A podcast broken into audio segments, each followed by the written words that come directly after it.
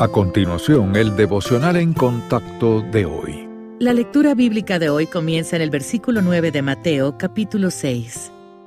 Vosotros pues oraréis así, Padre nuestro que estás en los cielos, santificado sea tu nombre, venga tu reino, hágase tu voluntad como en el cielo, así también en la tierra. El pan nuestro de cada día, dánoslo hoy, y perdónanos nuestras deudas, como también nosotros perdonamos a nuestros deudores y no nos metas en tentación, mas líbranos del mal, porque tuyo es el reino, y el poder y la gloria, por todos los siglos. Amén.